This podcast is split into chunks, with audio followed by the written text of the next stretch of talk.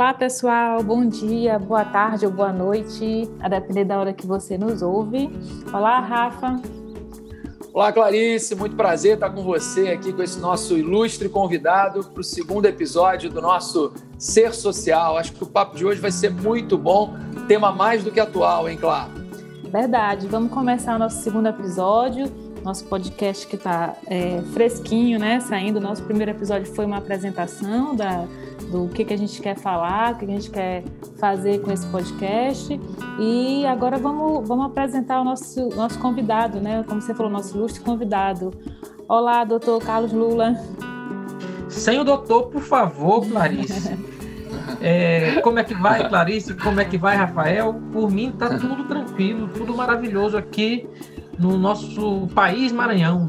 Isso aí, país Maranhão. Então vamos apresentar o convidado, né? Afinal, nosso, nossos ouvintes não conhecem ou conhecem de ouvir falar, né? Então vamos falar quem, quem é o Carlos Lula. Nosso, primeiro eu vou falar que ele é meu amigo. Começa por aí, então.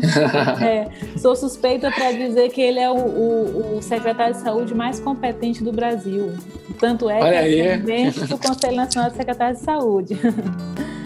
Mas vamos lá. O Carlos Lula é natural de São Luís. É, Carlos Eduardo Lula tem 38 anos, é advogado, é formado é, em Direito pela Universidade Federal do Maranhão e é no, meu colega de faculdade, né? Não, não fomos contemporâneos de turma, mas de, de faculdade, de UFMA. E é consultor legislativo de carreira, professor universitário. Pós-graduado em Direito Processual Civil, Direito Constitucional, possui MBA em Gestão Empresarial é secretário de Saúde do Estado do Maranhão desde 2016 e atualmente é o presidente do Conselho Nacional de Secretários de Saúde. É, Lula, na área do direito, tem diversos artigos publicados, jornais de grande circulação, revistas especializadas e é autor de vários livros.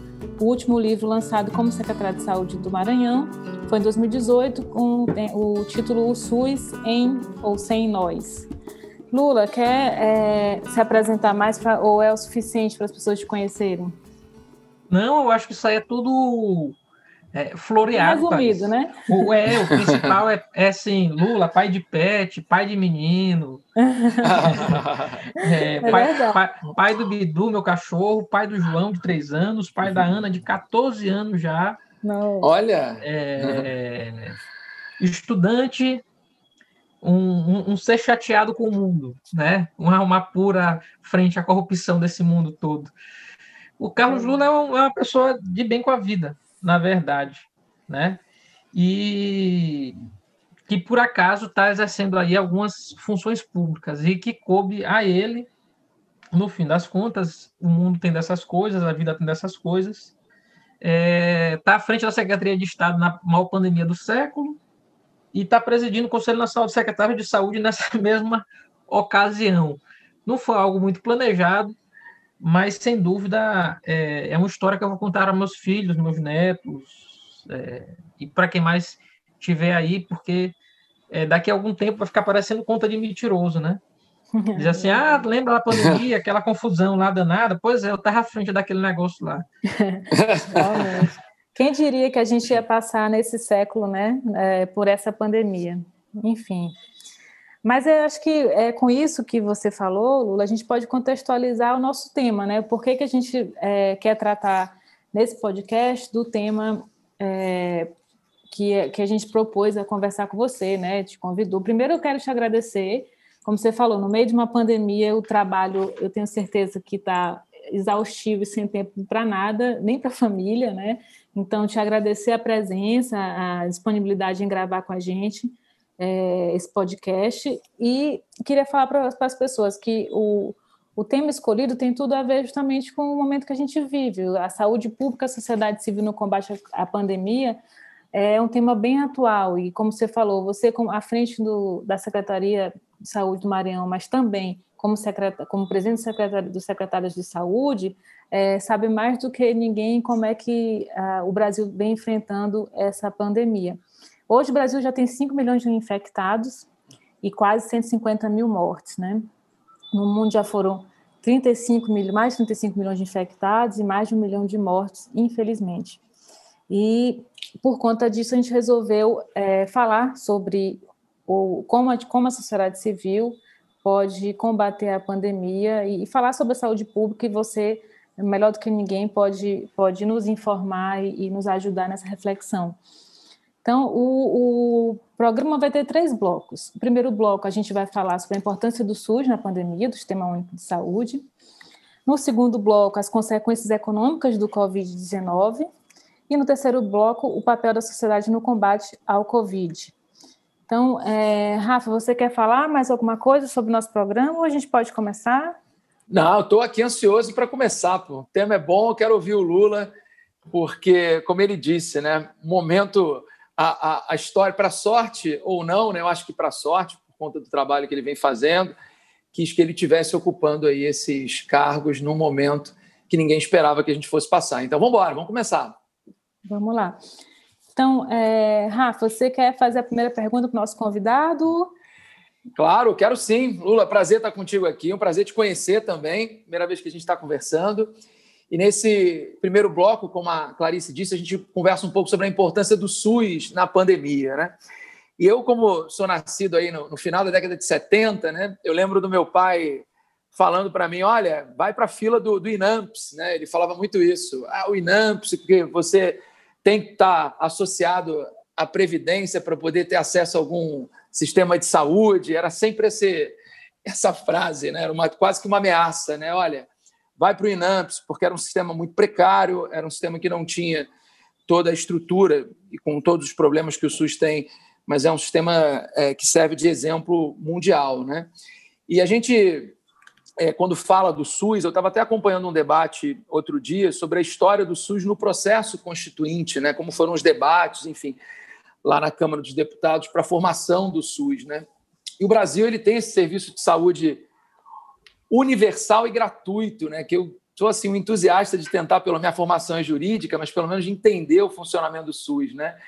E eu estava pesquisando para esse nosso papo, e o SUS é um dos maiores sistemas públicos de saúde do mundo, né? sendo o Brasil o único país com mais de 100 milhões de habitantes que garante uma assistência integral e gratuita à saúde.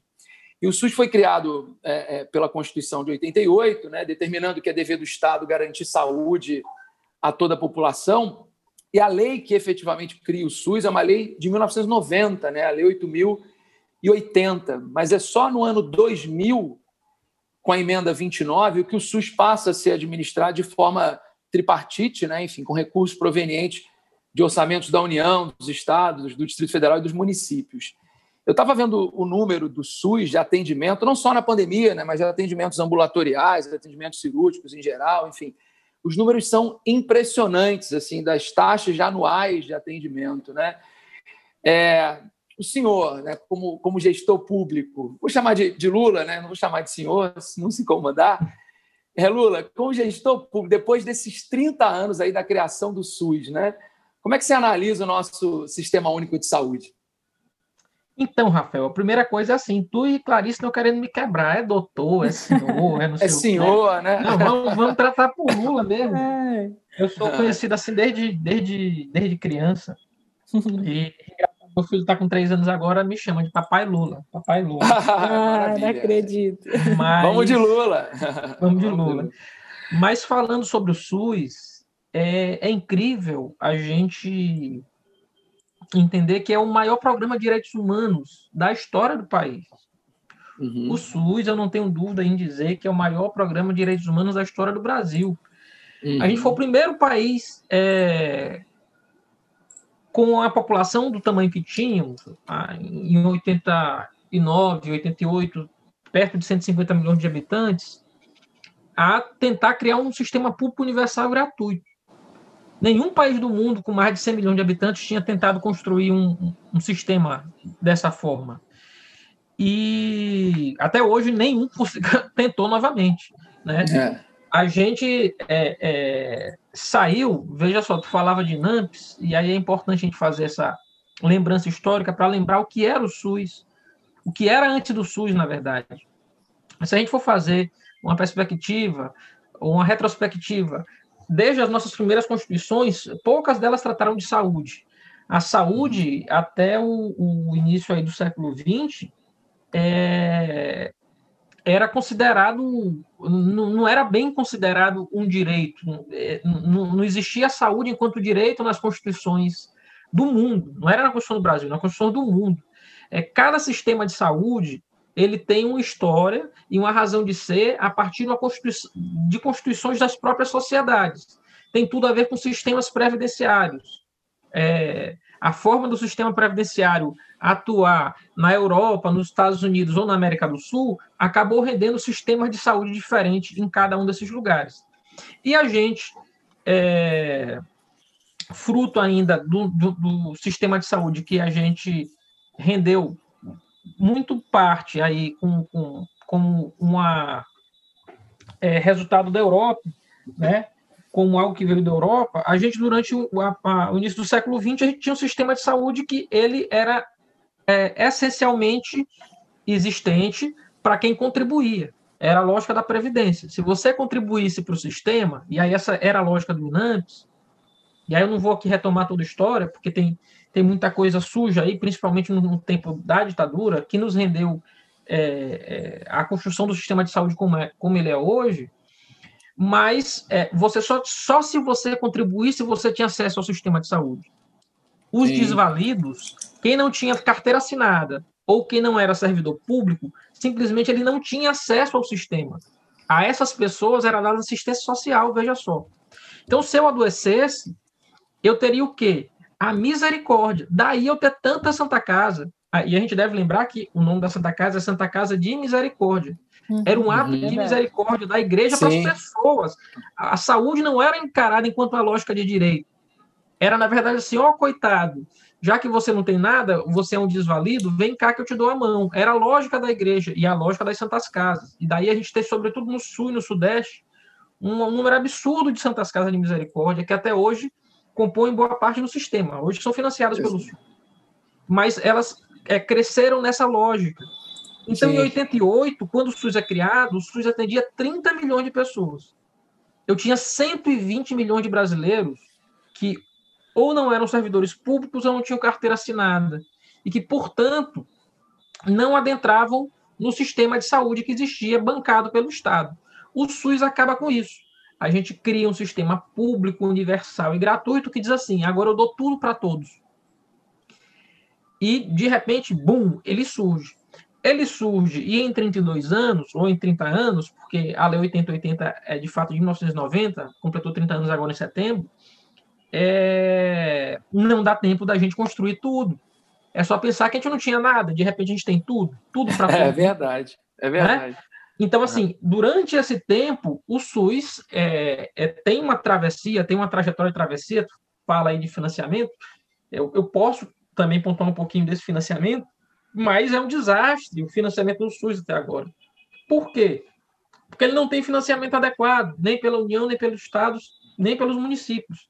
A gente investe pouco para um sistema universal. Eu vou dar só um exemplo.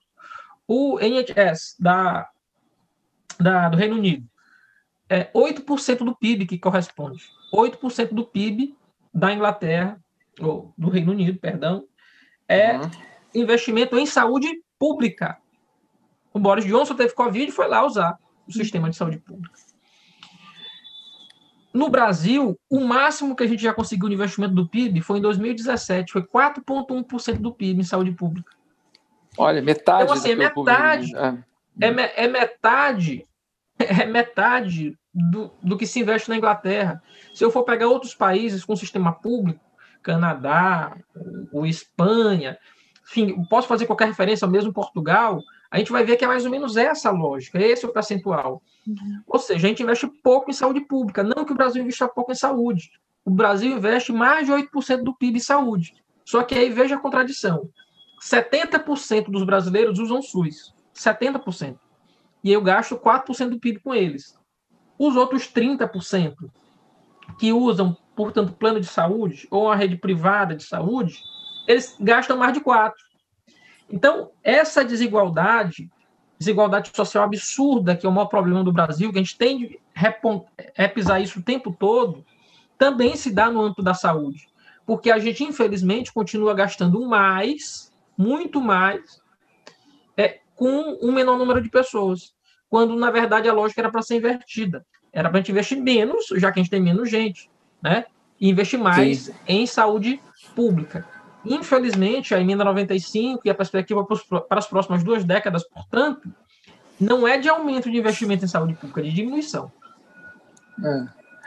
Agora, Lula, só antes de passar a palavra para você, claro, para você fazer sua pergunta, Sim. só para explicar para o ouvinte, quando você fala de um financiamento é, para o setor privado, para quem usa plano de saúde, como é que isso se dá na prática? Assim? Como é que o, o, quando você fala que o PIB é destinado a um sistema privado de saúde, né? Isso, a maior parte esse, desse Como é que isso é ocorre? Esse, é bom que esse cálculo foi feito pelo Banco Mundial, não, é nem um, um, um, cálculo feito por assim por defensores do SUS, né? É, e ele é feito do seguinte: é desoneração, porque a gente tem desoneração do imposto de renda, né? É, mais o que se investe em plano de saúde, o que a população investe em plano investe. de saúde. Né? Perfeito. Então, quando perfeito. soma isso com o que a gente gasta, com o que, o que é aportado pelo poder público para a saúde pública, você vê que você aporta mais recurso com os 30% que tem plano de saúde do que com a população que depende do sistema de saúde público. Que isso. não faz nenhum sentido. Nenhum. nenhum. Sentido. A gente gasta mais com saúde privada do que com saúde pública.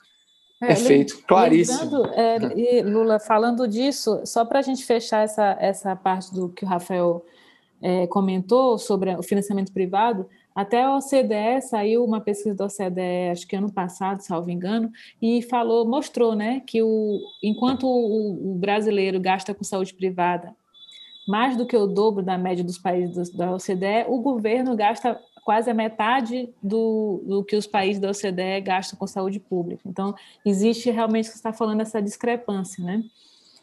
Enfim. Isso, Talvez é, é, esse o problema, é, né? É, é uma enorme discrepância, que é um problema de desigualdade. Sim. A, desigualdade. O maior problema do Brasil chama-se desigualdade. Desigualdade é. que se dá de todas as formas, mas também na saúde pública. Sim. E aí a gente reclama é. muito do SUS, e, e lógico, a população reclama com sentido, de muitas vezes não conseguir leito, ou, ou de não ter a resposta adequada do sistema.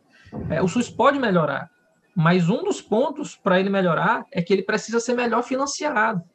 É, saiu hoje, hoje, hoje, hoje, dia 8 de outubro, dia que a gente está gravando aqui o programa, saiu hoje uma pesquisa do Conselho Federal de Medicina. A gente gasta é, por dia três reais e pouco, três reais e alguns centavos é, por brasileiro com saúde pública. É, o que dá para fazer com três reais? Pois é. É, é menos de um euro. É. Bem é, menos. O que dá para fazer com três reais? Né? Então é isso que, que, que a gente gasta e diz assim, ó, tá aí, te vira. Né? É. é te vira é, é, o, é, o que, é o que a gente tem para hoje. É um problema. Fica difícil, né? Fica difícil. Verdade. E já que você está falando dessa a, a, comparação né, com outros países, enfim, é, falando em outros países que têm um sistema de saúde diferente do Brasil, por exemplo, os Estados Unidos, hoje os Estados Unidos é o país que tem mais casos de Covid e também a maior mortalidade. É, e muito tem sido criticado o sistema de saúde americano, que a gente sabe que não é público, né? Depois do Obama, que teve um aumento de pessoas com seguro de saúde, mas é um sistema é, que não é público. E é, a Alemanha, por exemplo, e outros países que saíram melhor, vamos dizer assim, estão saindo melhor na pandemia, né? O combate ao Covid, que tem um sistema de saúde que é um pouco mais acessível e universal do que os Estados Unidos, por exemplo, apesar de não, não ser público lá na Alemanha também, é, conseguiram combater melhor o Covid. E é, falando em pesquisa recente, em relatório, a ONU lançou ontem mesmo um documento intitulado de Documento Político Covid-19 e Cobertura Universal da Saúde, afirmando que os sistemas de saúde públicos fortes são essenciais para a sociedade, para as economias, ou seja, para todo mundo, principalmente no momento de pandemia.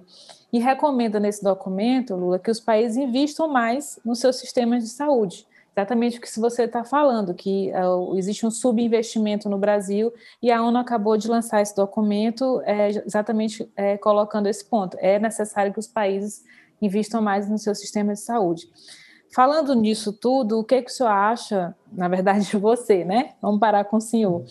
O que, que você acha, Lula, que se o sistema de saúde do Brasil não fosse universal e público, se seria diferente o combate ao, ao, ao Covid, se teríamos mais mortes ou mais casos, enfim, seria mesmo uma barbárie se não tivéssemos o SUS, como o, o, o médico Drauzio Varela, Drauzio Varela falou? O que, que você acha? O, Dra o, o Drauzio Varela fez é, fazendo alusão ao professor Gonçalo Vecina. Uhum. E ele está certíssimo. Sem o SUS seria a barbárie, seria ainda pior. É, o, o sistema dos Estados Unidos é muito ruim só fazendo é, é, esse gancho ainda. Uhum. É, os Estados Unidos é um dos países que mais gasta com percentual de PIB com saúde, veja só. E tem uma resposta terrível. Eu estou sem esses números aqui, eu não, não, não peguei, não esperava que a gente fosse. É 15% falar. que os Estados Unidos gasta. É, nenhum país do mundo gasta isso e tem uma resposta tão ruim quanto os é. Estados Unidos. É, lá é um modelo onde o sistema previdenciário ele só existe quando não é, os mecanismos tradicionais não conseguem dar resposta. No mercado, a sociedade não consegue dar resposta. E aí o Estado atua. Né? É sempre essa, essa conjunção Estado, mercado, sociedade.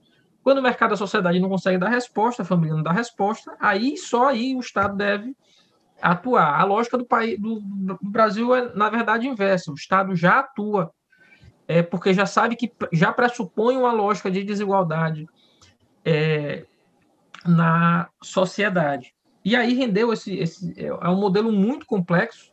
Na verdade, é, é estranho. Os muito pobres têm acesso, a, os muito ricos têm condição de pagar plano de saúde, que é caríssimo lá. A maior parte da sociedade, portanto, fica aí entre uma coisa e outra. É, se você é idoso, dependendo de algumas condições, você pode também ter acesso ao sistema, mas a maior parte da população não tem acesso ao sistema nenhum de saúde lá. Por isso é que ninguém quer ser nem. É, se tiver um acidente, a pessoa não quer sair de ambulância, porque sabe que vai receber uma conta no final né, do tratamento. Isso não é brincadeira, isso de fato acontece, e acontece muito. É, essa lógica não existe aqui para o SUS. No, no, SUS a gente faz tratamento de câncer gratuito. No SUS a gente faz transplante de maneira gratuita. No, no SUS a gente recebe vacina de maneira gratuita. Então, assim, não tem essa lógica de cobrança. Na verdade, o SUS é público, universal e gratuito. E esse grande sistema que deu, teve condição de dar resposta à pandemia. Veja só, se não existisse o SUS. É, pra, só para falar, Clarice, aqui no Maranhão, a, os hospitais privados, eles entraram em colapso antes do sistema público. Eles foram atrás da gente pedir respirador, pedir leito de UTI, Sim. pedir para a gente pegar paciente que eles não tinham mais onde colocar paciente. Então, é, é, se não fosse, SUS, né? a, se não fosse o SUS, teria sido muito pior. No Maranhão, a gente construiu 13 hospitais em 12 semanas. 13 hospitais em 12 semanas. É o nosso país é, Maranhão. É, eu não quero mais olhar para trás, porque eu não quero mais passar por isso. Mas não faz nenhum sentido. Se você olha se você faz assim, olhando, você diz, não, não deu tempo. E deu. Né? A gente não ia conseguir. Conseguiu. Fazendo turno na madrugada, virando noite, se virando para conseguir respirador, se virando. Aqui no Rio, quase, quase que a gente fez um, tá? Aqui no Rio, quase. Não ficou nem pronto. É. e assim, Rafael, a, a, a, nossa lógica foi diferente daí do Rio, porque assim, é, Rio, São Paulo, eles fizeram muitos hospitais temporários. Desses, é. Dessas três estruturas que nós montamos, nove vão ficar para a rede de saúde. Maravilha. A gente montou estruturas dizendo assim: não, a gente precisa de um legado disso aqui. A gente precisa Sim. de leito. Então, o, a gente tentou, todas, em todas as, as, medidas, criar estruturas permanentes. Hoje, daqui a pouco, eu participo, participo da sanção de um projeto de lei criando o Instituto de Infectologia do Maranhão, que era um pedido antigo dos médicos infectologistas do Estado. E eu é uma das unidades que a gente ergueu para o corona. A gente ergueu essa unidade em, em pouco mais de 30 dias, em turno de manhã, de tarde e de noite trabalhando. Para quê? Para que a gente tivesse condição de dar uma resposta para a população. Né? A gente sabia que ia precisar. E lá até hoje né, é uma das unidades que a gente tem como Covid. A gente construiu um hospital lá de 50 leitos. Agora a gente vai montar também um instituto de pesquisa e vai montar ah, uma espécie de hospital de medicina tropical, que o Maranhão era um dos poucos estados do Norte e Nordeste que não tinha para a gente poder alinhar as duas coisas, tratamento, mas também pesquisa, alinhar conhecimento, para a gente conseguir é, ter mais infectologistas no estado. A gente tem muita gente boa que vai estudar e, e não volta, né? E a gente quer é, fincar é. esse pessoal aqui dizer que a gente tem condição também de fazer ciência com qualidade. Maravilha, Lula, perfeito ouvir você falando do SUS. E eu estava dando uma olhada aqui nos números, né? Assim, eu realmente fiquei impressionado. Assim, o, o SUS tem mais de um milhão de internações por mês, mais de 100 milhões de habitantes cobertos, a gente falou. Assim, são por, por, ano, são mais de 3 bilhões de procedimentos ambulatoriais. Assim, impressionante, impressionante. Agora, se a Clarice já não quiser falar mais nada nesse primeiro bloco, já posso partir para o segundo, hein, Clara? Que, que Pode, vamos lá, vamos lá, que a gente tem muita coisa para conversar.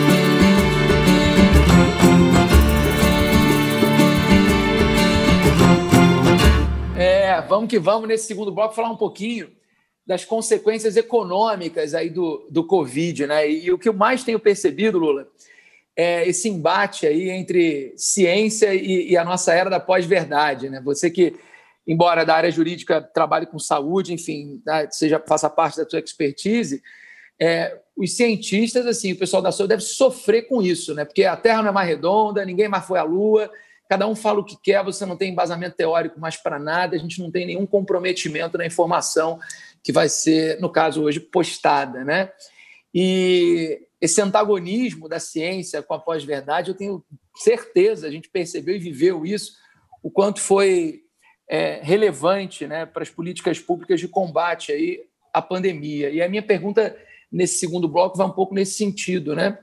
É, no contexto do combate à pandemia, esse desencontro entre orientação científica e orientação sem embasamento teórico ficou muito claro, né? tanto no âmbito nacional quanto no âmbito internacional, o que fez com que os estados, municípios brasileiros assumissem um papel de protagonismo muito grande né, no combate à, à pandemia, descentralizando a tomada de decisão nesse combate. Né?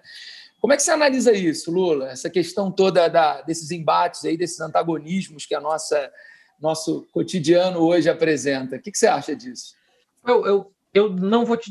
É, é, assim, sendo bem sincero, cansa, cara. É, cansa, é, é cansativo, né? é cansativo de verdade. Imagina. Porque é, é uma batalha que é quase inglória. É. Assim, de o tempo todo tá de reafirmando. Olha, existe um negócio chamado ciência. A gente é. mandou até aqui é, o, o método científico. O que é, que é um método científico, no fim das contas, na modernidade? São estratégias, caminhos que são percorridos. É, a princípio se dizia que era para atingir a verdade. Hoje a gente já diz assim, não, é para a, a gente chegar a encontrar a correção da nossa hipótese. Beleza, é. correção da nossa hipótese, que a gente não, não, não persegue mais a verdade. Perfeito, mas isso é um método. Isso, esse caminho que a gente percorreu durante séculos para chegar até aqui, a gente não pode para a pessoa chegar dizendo assim, não, já que a gente não está atrás da verdade, a gente pode falar qualquer loucura que, que isso é verdade. Não, não é assim. né? Não é, não é assim, não é opinião. Ciência não é opinião. É opinião eu penso, ah, o, o Vasco é bonito, o Flamengo é feio. É, e isso é opinião, mas isso não é, isso não é científico. Pode ser lá que eu chegue de fato a, a essa conclusão, que o Vasco é legal, o Flamengo não é. Opinião mas, assim, errada, mas é opinião, eu, pô. É, é, eu, tenho, eu tenho que ter um método para chegar, para chegar até essa conclusão. Não pode ser simplesmente o cara sacar no bolso dele uma caixa de cloroquina e dizer que é isso aí, vamos tomar. E, e, veja só, como é difícil conversar com as pessoas, porque é, a gente tem dois grandes medos. A literatura no, no, nos remete a, a, dois grandes medos que a gente tem. Um é o medo da morte, o outro é o medo da loucura. E a pandemia nos legou os dois medos ao mesmo tempo, porque todo mundo ficou com medo de morrer diante da letalidade da doença, e ao mesmo tempo ficou com medo de enlouquecer, porque você viu presa consigo, né? Nas estruturas de casas, com a família, de repente é, a rotina dela muda de, de ponta cabeça, ela vai viver enclausurada durante um tempo, e aí ela se, se, se depara diante a, do medo da morte e do medo da loucura. É, quando ela se depara com as duas coisas, é, aí ela vai acreditar em qualquer coisa, porque ela só quer sair daquilo. Aí a ciência vai dizer assim: olha, a gente vai precisar ficar mais um tempo em casa. Olha, o vírus pode matar. Olha, não tem remédio. Olha, não tem saída, não tem vacina, a vacina pode demorar. Aí vem o, o pessoal da loucura e diz assim: rapaz, é o seguinte, não tem nada disso não. Tome isso daqui que tá tudo certo. Volta à sua vida normal, você vai trabalhar, você não vai morrer de fome. Esse remédio aqui que vai dar tudo certo, você não vai morrer. É óbvio que para a sociedade é mais fácil escutar essa segunda opinião. Aí pouco importa se é verdade ou se não é. Na verdade, a pessoa quer escutar uma palavra de aconchego, e a ciência não tem nada para aconchegar nesse, nesse momento. Muitas vezes o papel da ciência é passar na nossa cara as coisas. É, não é aliviar para ninguém. E aí, quem detém o poder político se utiliza de uma, de uma de maneira até porque as pessoas que fazem isso sabem que estão fazendo, sabem que não tem sentido, mas sabem que é uma estratégia política é, poderosa. Né? É uma estratégia política poderosa, no fim das contas. Porque, veja só, é, é mais fácil eu convencer alguém e dizer assim, olha, tu vai morrer, e o outro, não, tu não vai morrer, tu vai viver. Lógico que a pessoa vai, vai escutar a pessoa que vai estar dizendo que eu vou viver, ainda que ele morra. Uhum. Então, assim, Verdade. assim, é, é. É, cansa, porque cansa. é lutar o tempo todo contra, contra uma lógica política de, que é perversa, né? que, é, que é muito perversa. Porque, assim, a política antecede tudo. A, é, é, pelo menos eu olho dessa forma. A política, a, a política é um antecedente para a gente na, é, é, na sociedade. Sem a política, a gente não tem condição de debater o restante. E hoje, o momento que a gente vive é, da política, e eu, eu, eu, não gosto de, de usar a exceção, mas assim, se não, se não é um fascismo, mas é uma política dotada de é, ideias fascistas, né? de uhum. atitudes fascistas, muitas vezes. É... Então, é isso, a, política, é a política é uma discussão pré-existencial. Assim, eu queria muito passar a vida lendo, lendo, escrevendo, escutando música, viajando. Mas se eu não tenho uma sociedade política que, que, me dê condições é, mínimas para eu poder debater, para eu poder conversar, para a gente poder progredir, a gente vai viver nesse debate o tempo todo sobre ciência após ciência após verdade, e isso, e assim, é, é, é, é se chegou aos raios do absurdo. Sim.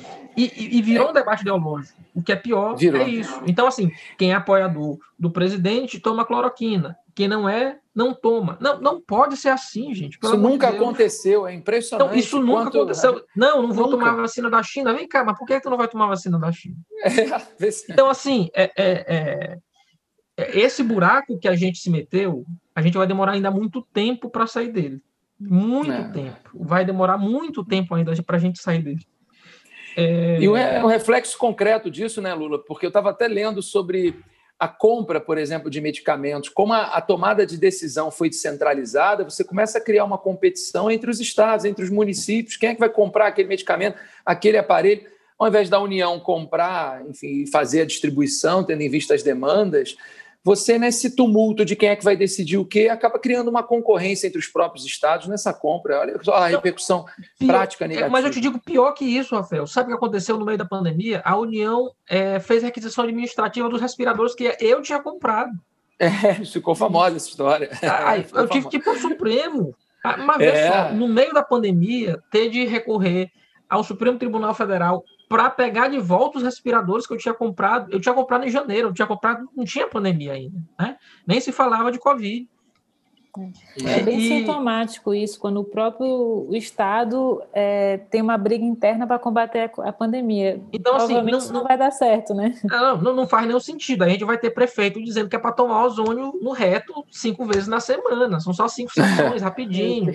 Tá. Vai, vai acontecer esse tipo de coisa. Vai acontecer esse tipo de coisa. Se não for coordenado, e aí eu acho que é, é a discussão do federalismo, no fim das contas.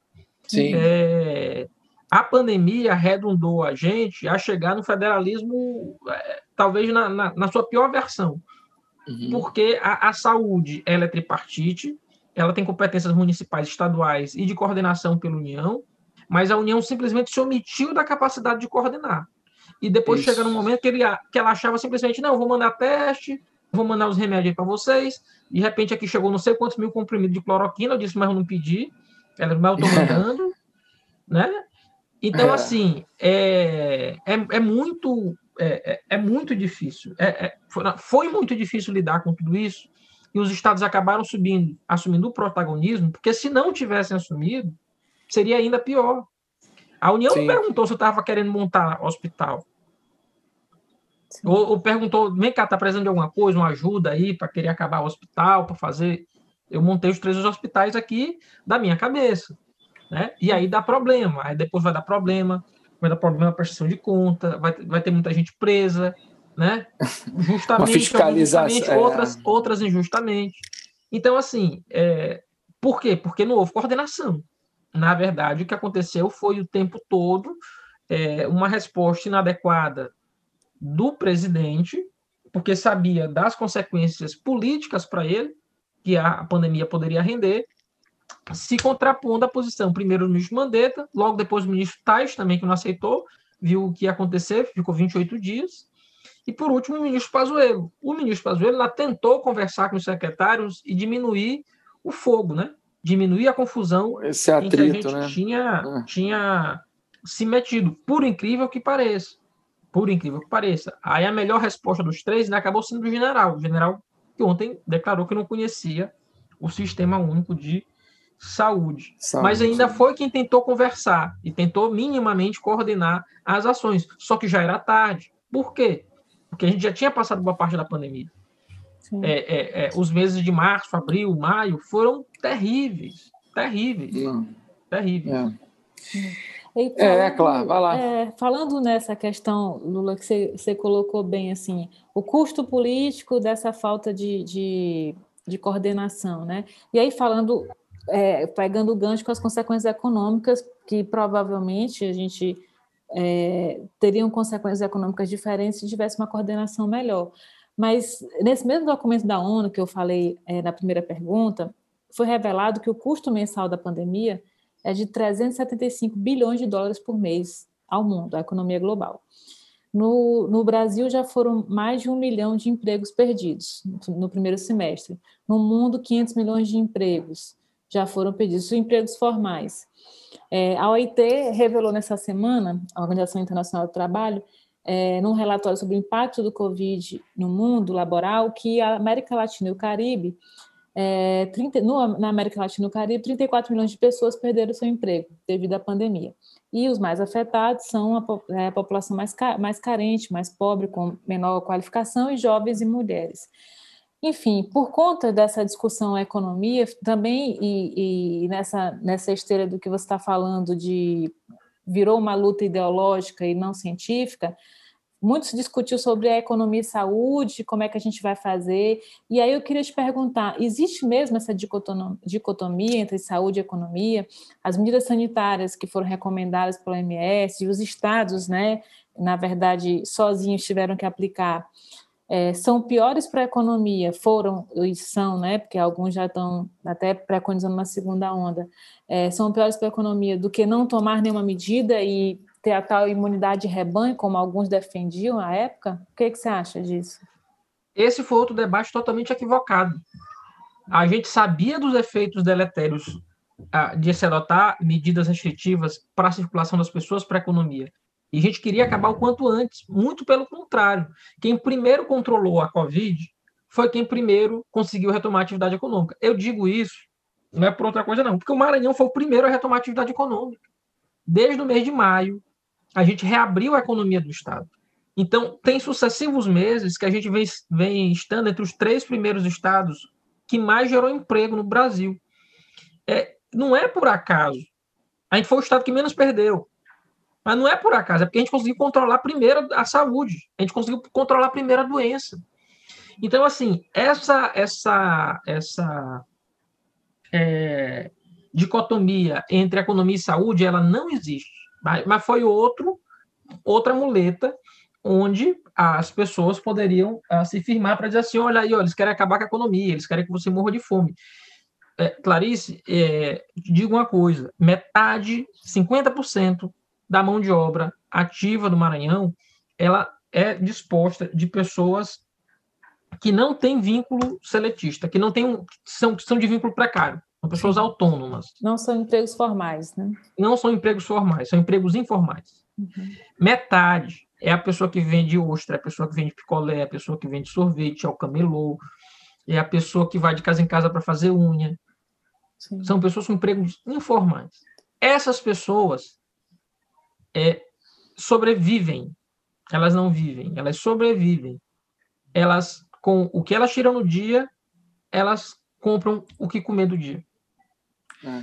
É. é quando a gente adotou medida restritiva, eu também estava colocando para essas pessoas a dificuldade, que era o quê? Era dizendo assim para elas, olha, é, infelizmente, é, a gente não tem como prover a subsistência de vocês. Então, eu não tinha condição de permanecer por muito tempo com medida restritiva, sob pena, sob pena de a, eu é, delegar essas pessoas à morte. Elas morreriam de fome, de inanição. O que é que vai fazer um pipoqueiro se ele não, não tem ninguém na praça? Não tem ninguém na porta da escola? O que vai fazer o vendedor de picolé na praia se não tem ninguém na praia? Até porque, Lula, só fazendo uma parte aí nessa questão, é, os, o, o, governo federal teria que ser responsável, como até de fato foi, através do Congresso Nacional, sobre o, o uma renda emergencial para essas pessoas. E, né? e essa renda emergencial para as pessoas foi contra. O governo federal foi contra, isso tem que ser dito. Sim. Ele nunca teve uma aprovação tão alta por parte da população é, num mecanismo que não foi criado por ele. Ele queria chamar de Corona Voucher. É, impressionante. Ele isso. chamava de Corona Voucher. Foi 200 reais que ele propôs, o Congresso aumentou para 600, chamou de renda de auxílio emergencial. Até em homenagem ao Suplicy, que tinha uma, uma ideia de renda cidadã. Sim. E ele se utiliza agora dizendo que ele é, que a, a, ideia foi dele, que ele que fez, que ele que aconteceu. Absurdo. É, absurdo, ele foi contra. O protagonismo é. foi do Congresso Nacional, na verdade, né? E ele... muita pressão da sociedade civil. E, e, e quem e quem está utilizando dele é o próprio presidente. Pra, ele nunca teve tanto apoio. Ele nunca teve tanto apoiamento. E, de fato, foi esse auxílio emergencial que rendeu uma sobrevida dessas pessoas, quando a economia estava paralisada. Papel do governo federal, que tinha que fazer isso desde março. Desde março. E como né? foi feito? E foi fazer isso todo, lá né? só depois do mês de junho. Opa! Isso foi feito no mundo todo, não é, um, é uma exclusividade. Isso foi feito Brasil. no mundo todo. teria de haver medidas de compensação econômica para a crise que se vivia. Óbvio, óbvio que que teria de haver compensação econômica para que se vivia, sob pena da gente entrar em, em caos, em colapso, né? E se não fosse o auxílio emergencial, a gente estaria numa situação muito difícil enquanto sociedade. É, em alguns países, o governo assumiu o, o, pagamento de percentuais do salário, enfim, quando teve lockdown, enfim, uma coisa mais. Para não séria, fechar, a gente, tinha, a gente tinha que ter tido esse auxílio também para as pequenas e médias empresas. Sim, tinha sim. que ter tido.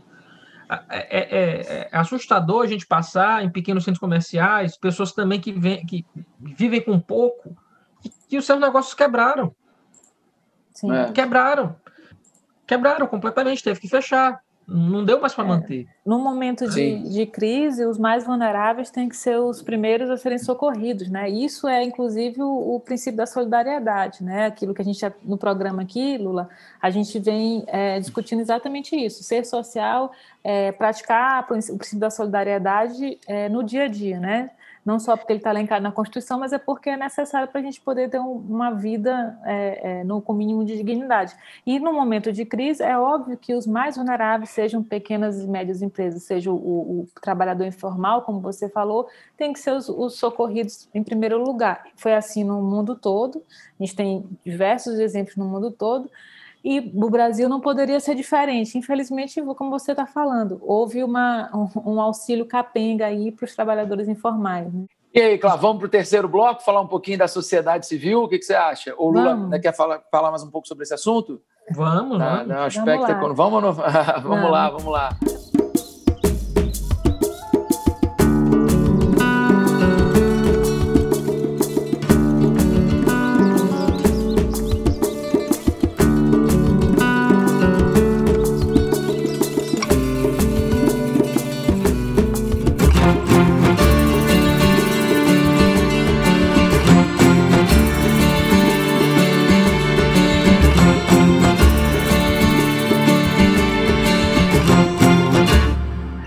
Terceiro bloco é o papel da sociedade no combate ao Covid. Vamos lá, Rafa? Vamos sim, porque Lula, na verdade, a gente. A Clá estava falando isso, né? o princípio da solidariedade pauta muito aqui o nosso, o nosso podcast. Enfim, a gente quer, na verdade, entender como é que isso se concretiza na prática. E a gente pensou um pouco nisso, vendo né, a, a reação das pessoas relacionadas ao combate à pandemia. Eu estava lendo alguns números assim da Rede Nacional de Mobilização Social, é, em parceria com o Instituto Betinho, né, o Instituto Herbert de Souza, aqui do, do Rio, falando sobre é, os movimentos, né, o que a sociedade civil vem fazendo no combate à pandemia. Até indico, assim, no site da, da Rede Nacional, tem centenas de iniciativas, assim como, por exemplo, rede de hotéis, disponibilizando quartos para profissionais de saúde depois de plantão, arrecadação de alimentos, enfim é, várias atitudes bem interessantes. Mas a minha pergunta vai mais com relação ao papel do município né, na, na, na organização, não só dessas iniciativas, mas do município enquanto ente que titulariza a competência para a realização de política pública local. Né? E como a gente pôde perceber, você até falou de um federalismo que se tornou mais real ainda né, nesse período de pandemia, a gente tem muitas vezes um falso federalismo no Brasil e aqui a gente pôde perceber um federalismo mais atuante. Como é que você vê aí, até como secretário de saúde, a participação dos municípios né, é, no desenvolvimento de políticas públicas locais para contribuir com o combate à pandemia ou também com outras demandas, demandas sociais. O município que tem autonomia para isso e foi demandado né, por uma omissão da União nesse contexto de pandemia. O que você acha, Lula? Então, é, os municípios têm papel fundamental. A política pública acontece no município, é no é. território de casa, é na rua de casa que acontece, né? E, e as debilidades do Brasil também no enfrentamento da Covid são das debilidades dos municípios. A gente também tem uma formação de município muito ruim. A gente tem município com 5, com 10 mil habitantes. São cidades muito pequenas para serem consideradas cidades, né? E aí não tem estrutura de nada. É, a maior parte das cidades do Maranhão são assim, dos 217 municípios que a gente tem. É, mas a construção da política pública se dá ali. O SUS acontece ali, é na atenção básica. 70% das minhas demandas de saúde são resolvidas no posto de saúde. Então, se o posto de saúde tivesse estruturado, é, a resposta era para se dar ali. Infelizmente, teve o prefeito que fechou o posto de saúde na pandemia. É, não tem sentido, né? Não tem sentido. A gente tem um, tinha, teria, a gente podia ter feito rachamento de contato, se a União quisesse ter coordenado. A gente tem um exército, que são os agentes comunitários de saúde. Eles é. são centenas de milhares no Brasil. A gente teria a condição de ter feito rachamento de contato de todos os contatos no país. Agora, é, com milhões de casos, obviamente, é, se, se, torna inócuo. Né? O rachamento de contato ele existe para controlar o, os pequenos focos se a sociedade toda está contaminada, aí não tem muito o que se fazer. Mas a política pública se dá no território do município. E aí, em tempo de eleição municipal, é importante a gente debater isso de novo. E escolher Sim. representantes que tenham condição de debater as políticas públicas no território.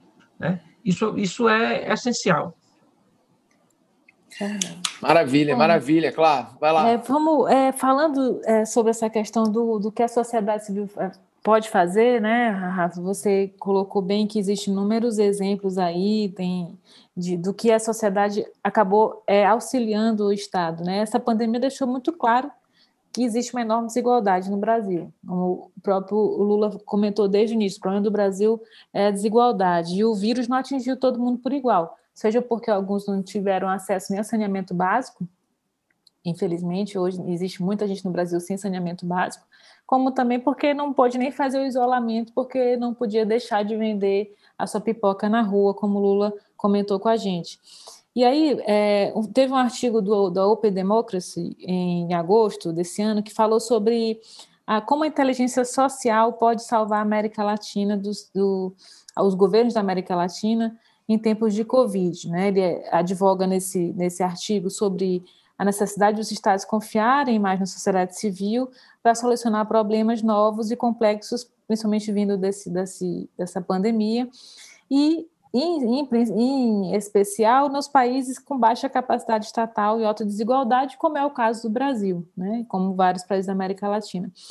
Então, é, Lula, eu queria saber, pela sua experiência nessa pandemia, como você relatou para a gente, é, uma grande experiência que vai contar para os filhos, para os netos, enfim. Como é que você acredita que a sociedade civil, indivíduos, empresas, podem ajudar no combate ao Covid? Existe alguma maneira, além de cumprir as medidas sanitárias, obviamente, é, tem alguma maneira de se fazer a diferença no combate ao Covid para que é, não só a gente consiga sair disso mais rápido, mas que não atinja de forma tão desigual as pessoas? As melhores práticas vieram, na verdade, da sociedade civil. Tem um documento de milhares de. milhares, não, perdão, de dezenas de entidades que fizeram um documento enorme, de mais de 100 páginas, com medidas sanitárias propostas para o governo federal. E aí, diversas associações da sociedade civil vinculadas à saúde, ao direito de criança e adolescente. É, infelizmente, o governo federal pouco fez, né? É, em relação a esse documento. A gente tomou parte como CONAS, encaminhou a todos os secretários de saúde. É, parte das medidas lá propostas a gente adotou aqui no Maranhão e conseguimos sair antes, né? É, no fim das contas, talvez porque lá tivesse professores, lá tivesse agentes, e isso demonstra, no fim das contas, que na ausência do Estado, a sociedade civil toma de conta. Seria melhor se tivesse sido coordenado pela União. É, mas já que não tem, então vamos fazer com o que a gente tem.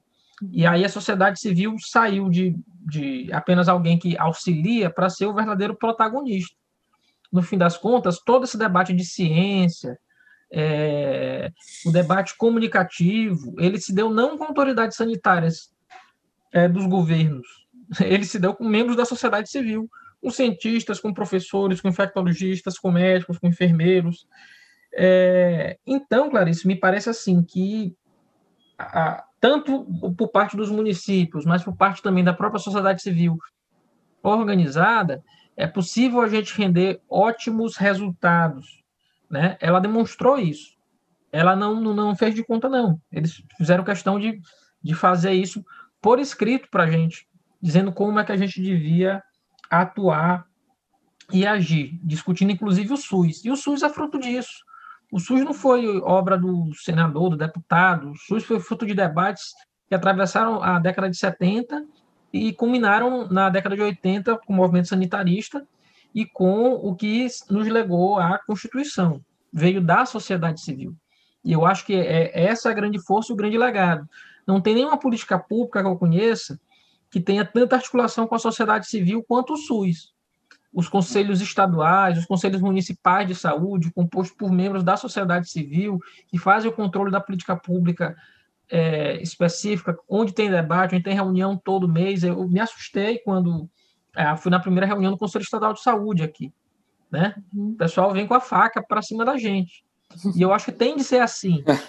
tem de ser assim. Tem de, tem de ser assim. Tem de funcionar é, dessa forma. E é ótimo. E não era ninguém vinculado ao governo nenhum. Eram pessoas da sociedade que estavam ali para fiscalizar as atividades do poder público. Lula, muito legal você ter tocado nesse ponto, assim, porque eu e Clarice a gente até conversou no, no primeiro episódio, foi o episódio de apresentação, do quantos conselhos populares, né, vinculados às mais diversas políticas públicas, como eles intensificam o princípio democrático, né, na escolha da prioridade pública ao realizar aquela determinada política, o quanto claro, fiscalizando, mas também agregando conhecimento, agregando e mostrando quais são as verdadeiras demandas. Eu acho que esse depoimento de, de, de, um secretário de saúde chegando num conselho de saúde, o quanto isso é importante, até para estabelecer quais as prioridades né, e as demandas sociais, é interessantíssimo e, e, e, casa muito bem com o que a gente fala aqui, não só de, de solidariedade, como também com relação ao próprio princípio democrático. Né? Muito, muito bacana essa experiência. E a gente está chegando, infelizmente, ao final, mas antes, Lula, a gente você é nosso primeiro convidado, né? E, vai ser o primeiro a fazer isso, mas a gente gosta de falar sempre sobre filmes que têm relação com o tema, dicas de livro, né? Que têm relações com a temática que a gente debateu. E você tem alguma coisa para indicar aí para o nosso ouvinte? Tanto livro, série, filme, o que você achar bacana para ele entender um pouco o contexto da saúde no Brasil, no mundo? O que, que você acha? Eu tenho, tenho sim. É, não vai ser tanto específico em relação à saúde, mas em relação ao momento que o mundo vive. É, e também em homenagem a Portugal. Eu estou com uma edição belíssima aqui do livro chamado Afirma Pereira, é do Antônio Tabucci. Ele é italiano, mas um apaixonado por Portugal. E esse livro se passa em Lisboa, se passa em Portugal, é, com na época muito complicada da história da Europa, né? 1938, crescendo o salazarismo, crescendo o fascismo na Itália, é, guerra civil na Espanha e o Pereira, que é o nosso principal personagem, ele é o jornalista de uma página de cultura e alheio a tudo que se passa. E é muito legal esse essa caminhada que ele faz durante o livro para tentar é, uma, uma, caminhada no fim das contas para ele tentar observar o mundo e o que estava se passando e ele fazia de conta que não enxergava. Eu até peguei um trechinho pequeno, um livro é muito legal, e o livro ah, diz o seguinte, porque, porque eu estou sugerindo literatura, né? Diz o seguinte, vamos lá. Afirma Pereira que se sentiu aliviado, terminou sua limonada e ficou tentado a tomar outra, mas estava indeciso, porque não sabia quanto tempo ainda Monteiro Rossi planejava ficar. Assim perguntou: O que me diz de tomar mais uma? Monteiro Rossi concordou. Disse que tinha a noite toda à disposição e que estava com vontade de falar de literatura, pois ele tinha tão poucas oportunidades, em geral falava de filosofia, só conhecia pessoas que se interessavam exclusivamente por filosofia. E àquela altura, Pereira lembrou-se de uma frase que seu tio, literato fracassado, sempre lhe dizia e proferiu. Disse: A filosofia parece só tratar da verdade, mas talvez só diga fantasias. E a literatura parece só tratar de fantasias, mas talvez diga a verdade. Então é nessa busca aí entre verdade, realidade e fantasias que eu faço a sugestão do Afirma Pereira, um livraço passando em Portugal. Maravilha, maravilha. sugestão para os nossos ouvintes. Que bom, Bela indicação, colocar... vou ler. Vamos ler, né? Depois Muito dessa, bom, desse trechinho Lula. aí que encanta, vamos botar aqui no, na descrição do podcast o, o nome do livro, né? E Isso. eu vou deixar também minha, minha, minha dica, é mais técnica, mas é para entender um pouco do, da saúde pública no Brasil. É um documentário, inclusive está até na biblioteca virtual do Ministério da Saúde, essa, essa, essa, essa dica, essa recomendação é o documentário Políticas de Saúde no Brasil, um século de luta pelo direito à saúde.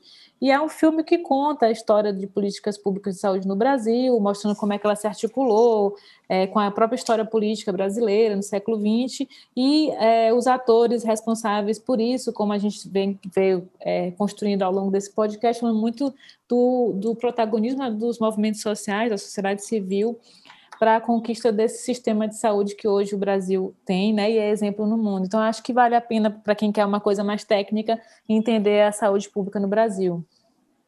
Maravilha. Eu tenho uma dica também, assim, de leve, né? Acho que é, vou assistir e vou ler o, livro do Lula. Fiquei realmente muito entusiasmado. E a minha dica é de um livro para a galera do direito, né? Quem não é do direito também, mas o livro é numa pegada jurídica do Adriano Pilati, né, um constitucionalista, que fala sobre a Constituinte de 87 e 88. Ele foi assessor da, da, do parlamento, né, assessor jurídico do parlamento no processo constituinte, é professor da PUC aqui do Rio, e faz um relato de bastidores desse processo interessantíssimo, vale muito a leitura, a Constituinte de 87 e 88, fazendo inclusive menção a esses embates aí para a gente conseguir um sistema único de saúde no Brasil. É isso. Muito bom. Acho que a gente tem bastante é, material aí para os nossos ouvintes se debruçar depois desse podcast, né? Deu para deu inspirar, né? Lula, aqui a gente tem uma intenção com o podcast, inspirar. É, esse é o nosso, nosso objetivo. e aí eu queria que tu deixasse, Lula, é, primeiro te agradecer é, mais uma vez pela tua disponibilidade de estar aqui com a gente conversando um tema super importante, super atual e que é, com essa, essa luta ideológica que a gente vive no Brasil hoje fica muito difícil falar de forma científica sobre as coisas e essa pandemia é necessário a gente ser científico e técnico e, e falar realmente as verdades para que as pessoas possam sair melhor ou menos pior dessa, dessa loucura que a gente vive. Então, só temos te agradecer. E queria que tu deixasse teu é, Instagram, Twitter, enfim, teus contatos de redes sociais para que as pessoas possam te seguir e, e poder continuar te ouvindo e vendo.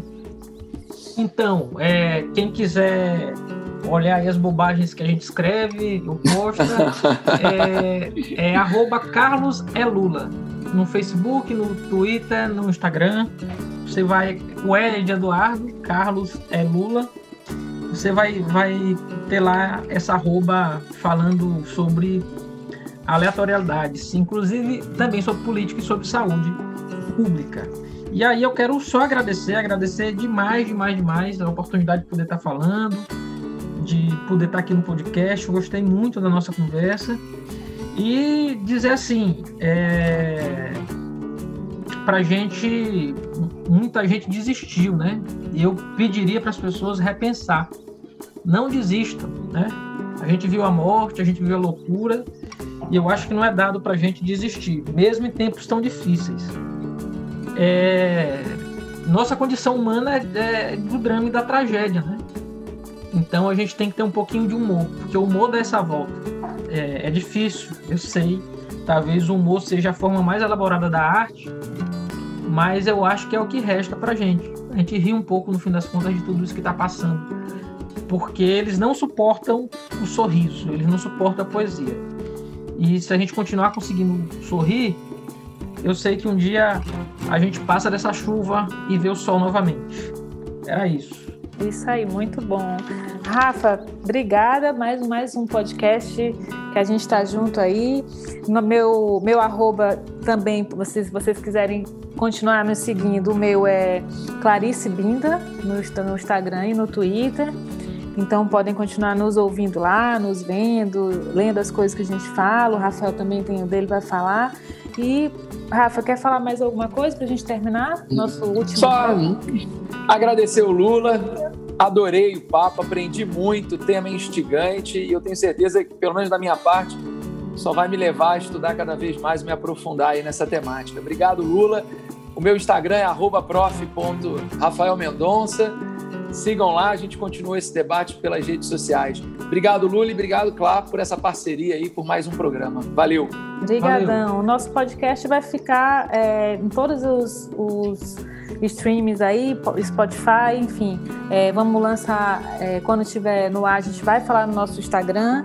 Então, continue nos seguindo. Obrigada, gente. Valeu. Tchau, tchau. Tchau, beijo. Tchau.